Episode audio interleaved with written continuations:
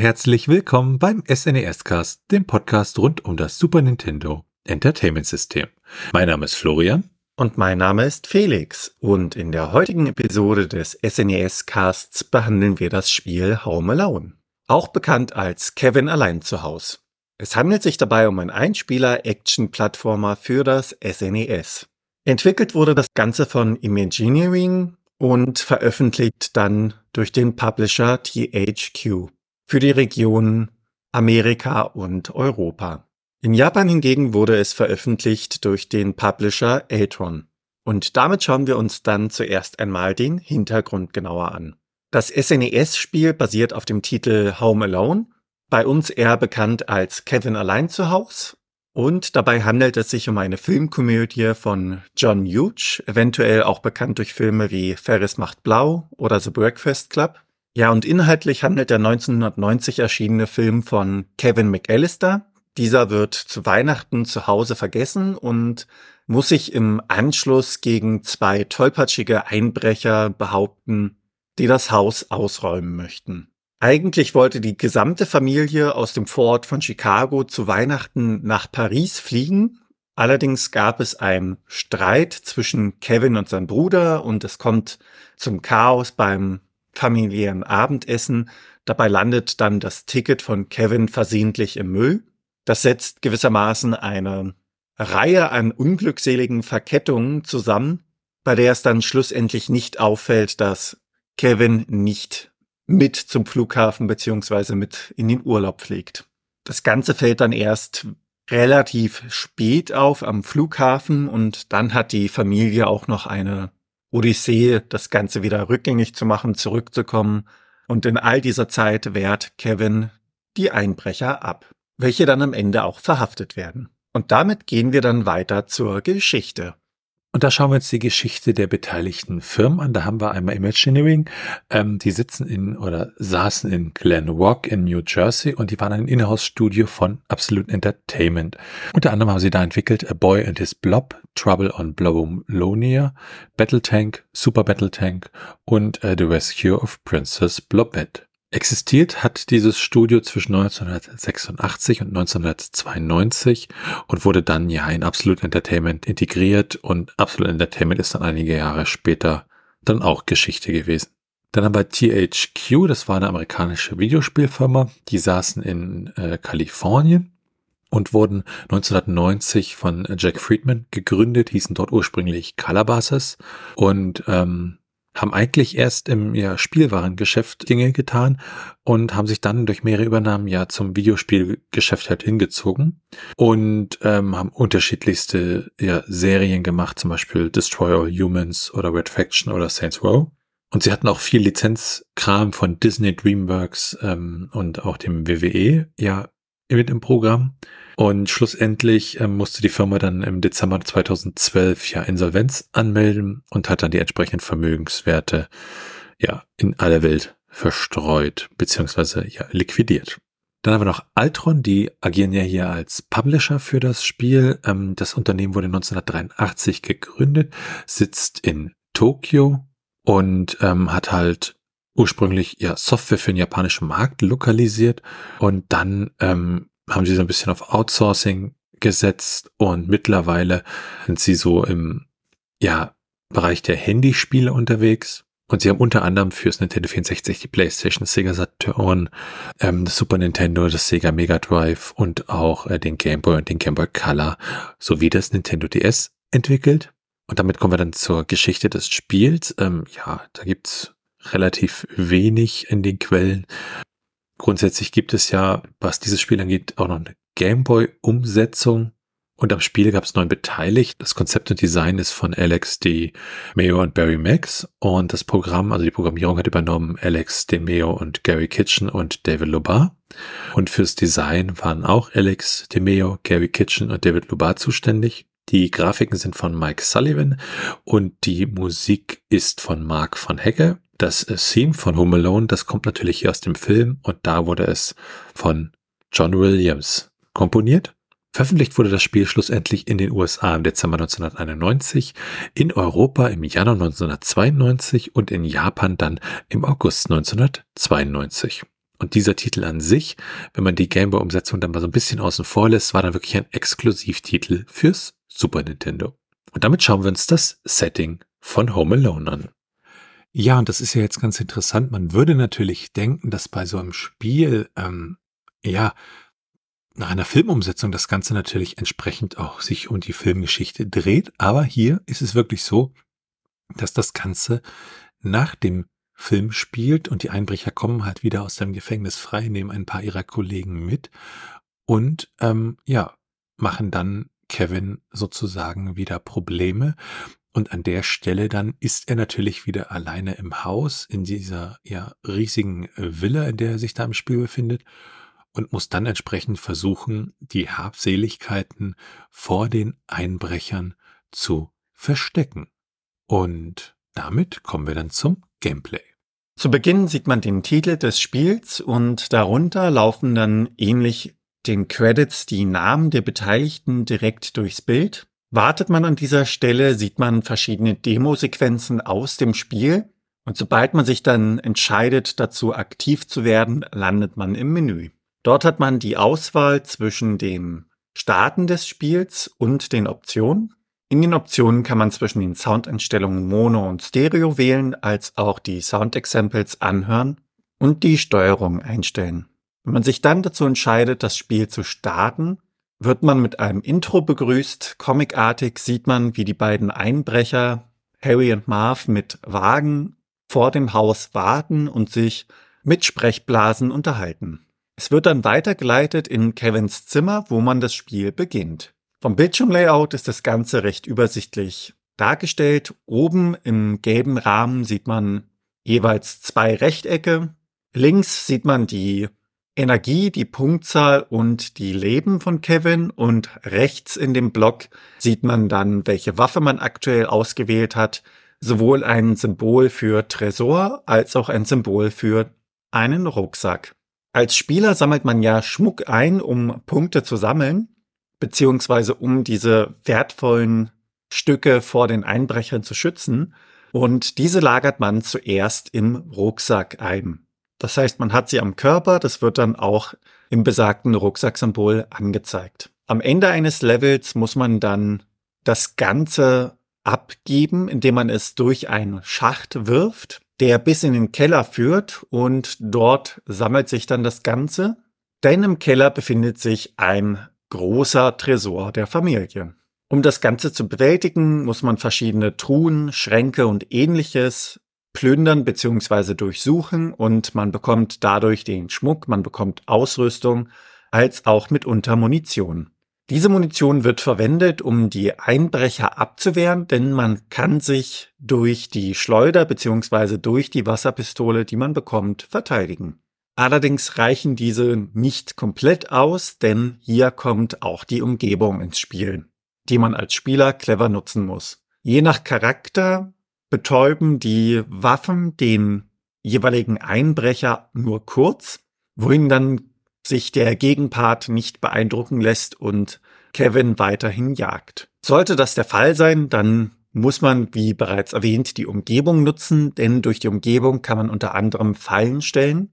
Durch das Hüpfen von Kevin oder auch das Herunterschmeißen von schweren Objekten löst es eine kleine Reaktion aus und Gegenstände, die zum Beispiel hoch auf einem Regal angebracht sind, welches man mit Kevin allein nicht erreichen kann, werden dadurch heruntergestoßen und man hat gewissermaßen eine Falle für die Verbrecher ausgelegt. Als Beispiel wären hier zum Beispiel die Matchbox-Autos zu nennen, die auf dem Regal liegen, runterfallen und anschließend bleiben diese gewissermaßen als Bodenverteidigung dort bestehen. Dass man jeweils die Einbrecher immer dorthin locken kann und sie rutschen auch immer wieder darauf aus. Nachdem man dann den Einbrechern ausgewichen ist und durch den jeweiligen Abschnitt der Karte gegangen ist, um, je, um jeden Wertgegenstand einzusammeln, den man findet, wirft man das ja durch den Schacht in den Keller. Dort landet alles als Haufen auf dem Boden. Ziel ist es dann, sobald man alles zusammen hat, in den Keller zu gehen und dort das gesamte Gut in den dafür vorgesehenen Tresor zu packen und ihn zu verschließen. Das Ganze wiederholt sich dann in unterschiedlichen Flügeln des Hauses beziehungsweise in unterschiedlichen Räumen. Mitunter kommt man da nicht ganz unbeschadet raus und sein Leben kann Kevin dann durch gefundene Pizzastücken wieder auffüllen.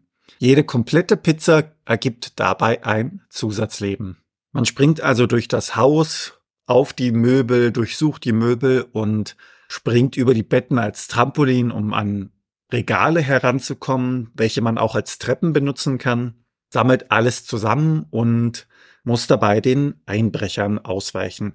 Die Einbrecher an sich, beziehungsweise die Gegner hier in diesem Spiel, sind sehr einfach gestaltet. Sie laufen mehr oder minder nur nach links und nach rechts, um Kevin zu jagen.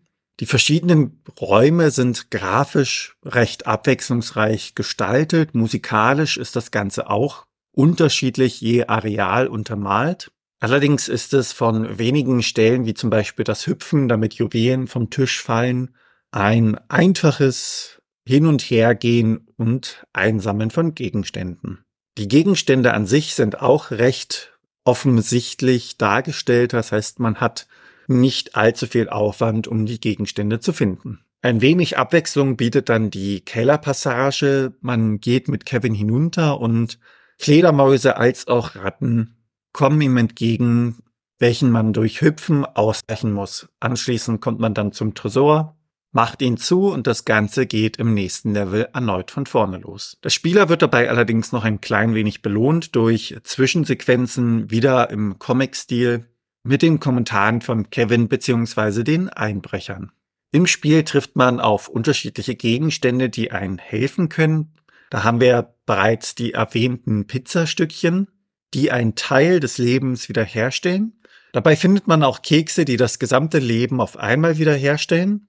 Und sobald man eine Pizzabox findet, beziehungsweise die Pizzabox voll hat, bekommt man ein Extra-Leben. Des Weiteren gibt es auch noch als Gegenstand das Aftershave, welches Kevin für kurze Zeit unverwundbar macht. Um sich der Einbrecher beziehungsweise Gefahren zu erwehren. Daneben kann man auch noch die Luftpistole finden und die Luftpistole als auch die Zwille sind mit Munition begrenzt. Diese muss man jeweils wieder durch gefundene Munition auffüllen. Die Wasserpistole hingegen ist unbegrenzt nutzbar. Und damit springen wir dann zur Steuerung. Mit links beziehungsweise rechts auf dem Digitalkreuz bewegt man sich. Mit dem Digitalkreuz nach oben kann man Türen betreten oder man öffnet die jeweiligen Gegenstände. Mit dem Digitalkreuz runter kann man sich ducken beziehungsweise sollte man auf dem Bett stehen, kann man auf dem Bett auch springen. Mit A springt man allgemein oder beschleunigt den Text. Mit B kann man jeweils schießen und mit Y dann auswählen, welche Waffe man gerade haben möchte. Mit Start pausiert man das Spiel bzw. nimmt es wieder auf. Und damit sind wir dann bei der Grafik und dem Sound angelangt. Die Grafik wirkt in dem Spiel wie eine Mischung aus detailliert und ja, irgendwie grob, aber das ist dann wohl der Grafikstil, an den man sich gewöhnen muss. Ähm, die Proportionen der Charaktere äh, sind doch relativ ja übertrieben und cartoonartig. Und wenn man sich die Animation dann anschaut, dann sind sie doch relativ äh, simpel, aber sie stellen durchaus das dar, was man dann ja mit dieser Animation darstellen wollte. Also man erkennt das. Und apropos erkennen, auch die Darsteller kann man durchaus erkennen, also die Banditen und äh, Kevin. Und was die Musik- und Soundeffekte ja angeht, dann ist das auch ganz okay. Zum Beispiel auch das Geräusch des Tresores. Und die Musik ist ja hier von ähm, Mark van Hecke. Und das ist ein amerikanischer Komponist, äh, Musikproduzent, Pianist. Und der hat halt sehr viel für Absolute Entertainment gearbeitet, kommt von der University of äh, Wisconsin-Milwaukee und hat dann äh, 1989 bei Absolute Entertainment angefangen, bis das Unternehmen halt 1995 geschlossen wurde. Und da musste halt auch viel arrangiert werden von halt irgendwelchen bekannten Filmthemes, zum Beispiel fürs NES dann. Und äh, er wurde dann auch irgendwann Audiodirektor und mittlerweile äh, ist er ja freiberuflicher Komponist und Produzent. Die Musik äh, wurde in dem Fall von der Gameboy-Version übernommen und er komponierte dann, er hat zehn Melodien halt für bestimmte Stages und äh, den Game Over the Complete Screen und hat dafür Dr. T's KCS auf dem Macintosh benutzt. Das Ganze wurde dann äh, ja mit dem Bitmaster Soundtreiber entsprechend dann auch benutzt. Insgesamt haben wir dann äh, ja im ROM zehn Musikstücke und äh, zwei Soundeffekte. Also das Main-Theme dann auch klassische Stücke wie äh, Stücke von Tchaikovsky. Und zusammenfassend kann man halt sagen, das Spiel ist zumindest grafisch und äh, musikalisch äh, und auch soundtechnisch ja durchaus, also wenn wir vor allem das mit der Raumgröße ins Verhältnis setzen, durchaus spielbar und anguckbar und äh, eigentlich gar nicht so übel an der Stelle. Damit werfen wir einen kurzen Blick auf die Strategie. Ja, was die Strategie angeht, das Spiel an sich ist ja relativ einfach aufgebaut.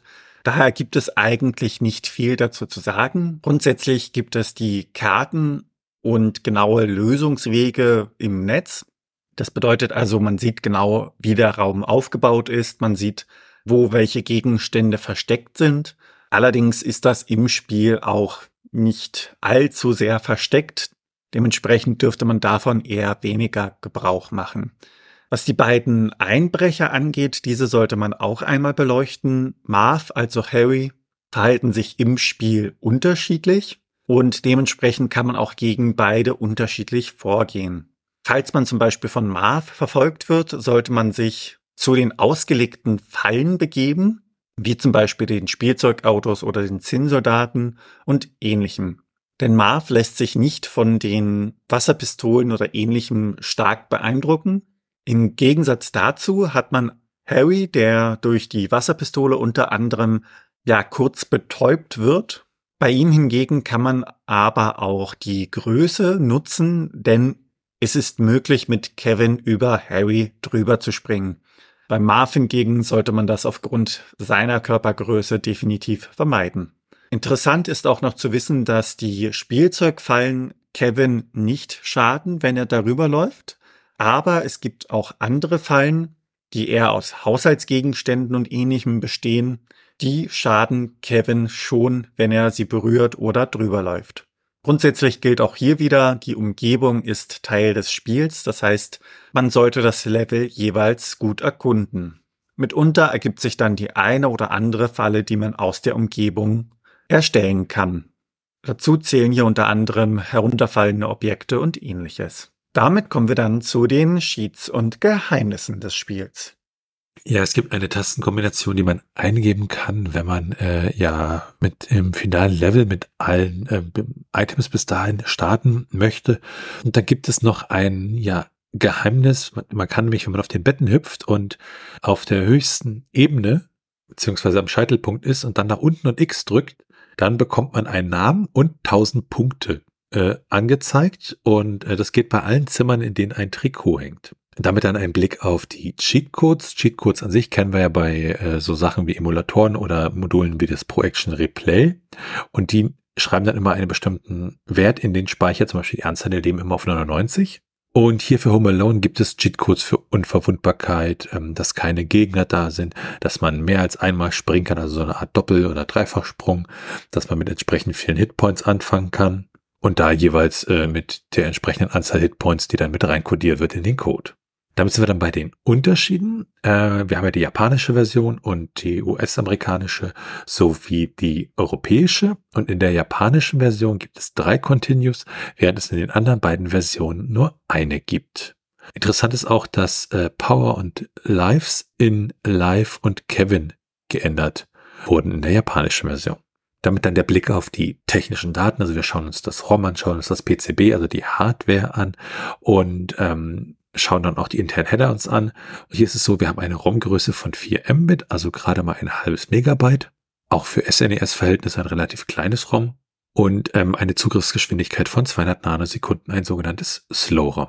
Der interne Titel ist Home Alone. Alles groß geschrieben und die beiden Wörter getrennt. Wenn wir uns dann die Portierung und Nachfolger anschauen, äh, wir haben da ein Home Alone aus dem Jahr 1991 fürs NES, was dann ja eher zu den Vorgängern gehört.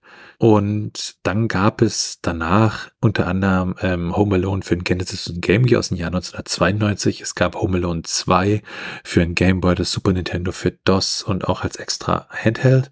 Und ähm, 93 dann Home Alone für Sega Master System und auch 93 Home Alone 2 Lost in New York fürs Genesis. Und dann war erstmal lange Zeit Ruhe. Dann haben noch ein Spiel aus dem Jahr 2007, Home Alone für die PlayStation 2.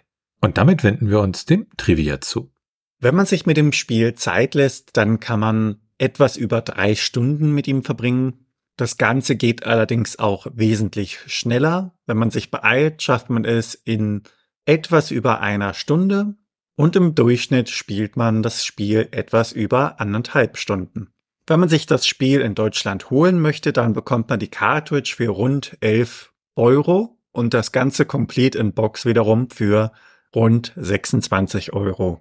In den USA hingegen bekommt man die Cartridge-Lose für rund 18 US-Dollar und das Ganze Complete in Box für rund 48 US-Dollar. Ja, interessant ist auch, dass das Spiel ja sozusagen zwar auf dem Filmklassiker basiert, aber eigentlich nach den Ereignissen des Filmes äh, stattfindet, dass Harry und Marv halt auf Rache aussehen, nachdem sie im Gefängnis waren. Und damit kommen wir dann zu den ROMEX, also zur allgemeinen Erklärung. ROMEX sind Modifikationen des ROMs wie Übersetzung oder wir passen irgendwelche Sprites an oder fügen neue Strecken zu Super Mario Kart hinzu. Und für Home Alone gibt es dabei einen ROMhack, der nennt sich Home Alone SRAM und das ist ein Patch, der fügt eine Speicherfunktion äh, zu dem Spiel hinzu und natürlich auch eine entsprechende Funktion zum Laden. Damit ein Blick auf die Retro-Achievements. Ähm, Achievements an sich kennen wir ja bei Plattformen wie Steam, so kleine Errungenschaften, die man sammeln kann. Und für die Systeme wie Super Nintendo gab's die ja nicht. Aber mit dem Projekt Retro-Achievements kann man das jetzt nachholen. Da gibt's dann Emulatoren, die diese Community-generierten Achievements ja auswerten. Und für ähm, Home Alone auf dem Super Nintendo gibt es neun Achievements, unter anderem The Bank of Kevin, wenn man äh, die Stage 1 schafft, dann das Achievement Pacifist, wenn man äh, das Spiel schafft, ohne eine ja, Waffe abzufeuern, also die Wasserpistole unter anderem. Und es gibt das Achievement Hey, whose name is dead, wenn man die ja geheimen Namen findet, die man halt bekommt, wenn man auf diesen Betten hüpft und da diese entsprechende Tastenkombination drückt. Damit sind wir dann bei den Speedruns. Hier geht es ja darum, das Spiel möglichst schnell durchzuspielen, auch unter Ausnutzung von Bugs je nach Kategorie. Und hier haben wir für Super Nintendo den ersten Platz bei 12 Minuten und 51 Sekunden, gespielt auf einem Super Nintendo. Und der zweite Platz liegt bei 12 Minuten 52 Sekunden und hier in der US-Version gespielt auf einem Super Nintendo Emulator. Und äh, mit 13 Minuten und einer Sekunde der dritte Platz ist auch auf einem SNES e in der US-Version gespielt worden. Und das führt uns zum Handbuch. Auf dem Cover des Handbuchs begrüßt uns Kevin an sich und die beiden Einbrecher im Hintergrund. Das Ganze ist realistisch gezeichnet und in dem 13-seitigen Handbuch werden einem erste Schritte, Power-Ups, Gegner als auch Steuerung erklärt. Daneben finden sich noch die Garantie und die FCC Regulations. Ganz zum Schluss gibt es noch eine Seite für die Credits und das gesamte Handbuch ist relativ kurz gehalten. Das Ganze wird mit Screenshots aus dem Spiel untermalt und damit springen wir dann zu den Bewertungen. Ja, da haben wir einmal eine Bewertung von Joystick aus Frankreich. Die haben 75 Prozent vergeben im April 1992 und haben gesagt, die Grafiken sind etwas anders, da sie im Allgemeinen recht dürftig sind und die Räume des Hauses sind nicht besonders schön gestaltet, was ein wenig störend ist. Home Alone ist ein nettes Spiel, das aber nicht sehr weit geht, jedenfalls nicht weit genug, um die Rangliste der besten Spiele für das Super Famicom zu erschüttern. Games X hat äh, 40% vergeben im Januar 1992 und haben gesagt, okay, Home Alone may be a huge crossing film, but to put it bluntly, the game is a pale comparison of its silver screen counterpart. Ja, und dann gibt's noch einige äh, ja, Bewertungen aus der heutigen Zeit, wie zum Beispiel The Video Game Critic, die haben im 2014 83% vergeben und haben gesagt, Much like the movie Home Alone for the SNES is a light-hearted romp that will bring out the kid in you. Ja, und damit sind wir dann bei der Meinung. Äh, diese Betthüpfmechanik, wenn man auf den Betten hüpft, das fand ich irgendwie ziemlich klasse und auch die Steuerung ist eigentlich ziemlich, ziemlich gut. Und dass man nicht auf das Spielzeug treten kann, sondern dann Schaden nimmt, das hat mich so ein bisschen irritiert. Ähm, ja, durch diese unterschiedlichen Räume kommt auch aus meiner Sicht so ein Erkundungsfeeling auf und es hat so ein bisschen was von vielleicht ein früher Running Simulator und so kleine Rätsel wie das mit dem Juwelenring auf dem Tisch und dem Hüpfen, damit er langsam runterfällt durch die Erschütterung, fand ich eigentlich ganz, ganz nett. Irgendwie am Start habe ich erstmal verpasst, was ich eigentlich machen muss, aber das erschließt sich dann doch relativ schnell. Home Alone gilt ja als eins der schlimmsten Spiele für Super Nintendo und ich hatte irgendwie ein ziemlich furchtbares Spiel erwartet und muss ehrlich sagen, ich wurde eigentlich positiv überrascht. Ähm, weil es, es fühlt sich doch sehr relativ solide an, wenn man die ROM-Größe auch noch ins Verhältnis setzt zu dem, was da geboten wird ist das eigentlich ein ja, schönes und vor allem entspanntes Spiel. Ob es nun das ist, was man bei einer Filmumsetzung erwartet, das sei mal dahingestellt, aber wer das irgendwie günstig auf dem Flohmarkt ähm, findet, da kann ich dann nur sagen, zugreifen, ausprobieren und äh, selber schauen. Also es ist erstaunlich äh, angenehm zu spielen, finde ich. Wie sieht's bei dir aus, Felix? Ja, den Film habe ich ja als Kind schon geschaut und mich damals allerdings auch schon gewundert, dass bei all den Fallen die Einbrecher überleben. Es war jetzt hier ein wenig abgemildert, was die Fallen angeht. Das Spiel an sich ist ein ja, kleiner Zeitvertrieb, würde ich sagen. Es ist grundsätzlich einfach aufgebaut, also man hat nicht viel zu suchen. Es gibt jetzt nichts ja, Revolutionäres oder wirklich Fesselndes, wo man sagt, dass man das unbedingt spielen muss, damit man das nicht verpasst hat. Sowohl grafisch als auch soundmäßig ist das Ganze ja gut umgesetzt. Auch die Ideen mit dem Aftershave zum Beispiel als ja Ausdruck des Erwachsenwerdens dass man, wenn man das einsammelt, das Kind unverwundbar macht, das sind so kleine nette Details, ähnlich den Pizzastücken oder den Keksen, was ja grundsätzlich gerade so in der Kindheit einen anderen Stellenwert hat, sind schon nett umgesetzt. Man kann das Spiel an sich spielen, wenn man Interesse am Film hat oder man es gerade vor sich liegen hat. Man verpasst allerdings aus zumindest heutiger Sicht nicht wirklich viel, wenn man es jetzt nicht komplett gespielt hat. Und damit sind wir am Ende dieser Episode vom SNES Cast. Wenn ihr Fragen, Anmerkungen, Themenvorschläge oder Kritik habt, dann könnt ihr uns gerne schreiben per Mail an info@snescast.de und ihr könnt uns auf unserer Webseite unter den einzelnen Episoden Kommentare zu diesen hinterlassen. Bewertet uns bei Apple Podcasts und anderen Podcast-Portalen und natürlich könnt ihr uns auch persönlich empfehlen. Ihr könnt uns auf Steady unterstützen, da freuen wir uns drüber und es hilft uns, diesen Podcast zu machen. Ihr erhaltet dafür im Gegenzug das eine oder andere kleinere Benefit. Für unsere bisherigen Unterstützer an dieser Stelle ein großes Dankeschön von uns beiden. Alles weitere dazu und rund um den Podcast, wie zum Beispiel den Link zu unserem Discord-Server oder unserem Community Hub, findet ihr auf snescast.de. Tschüssi. Ciao.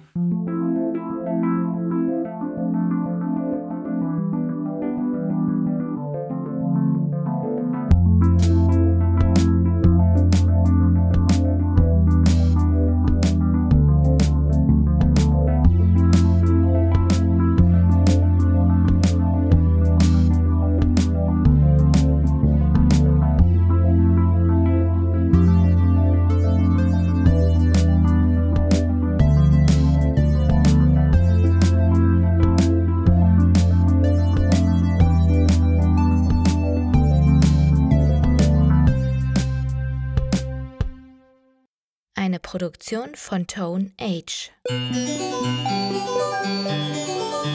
T1H.net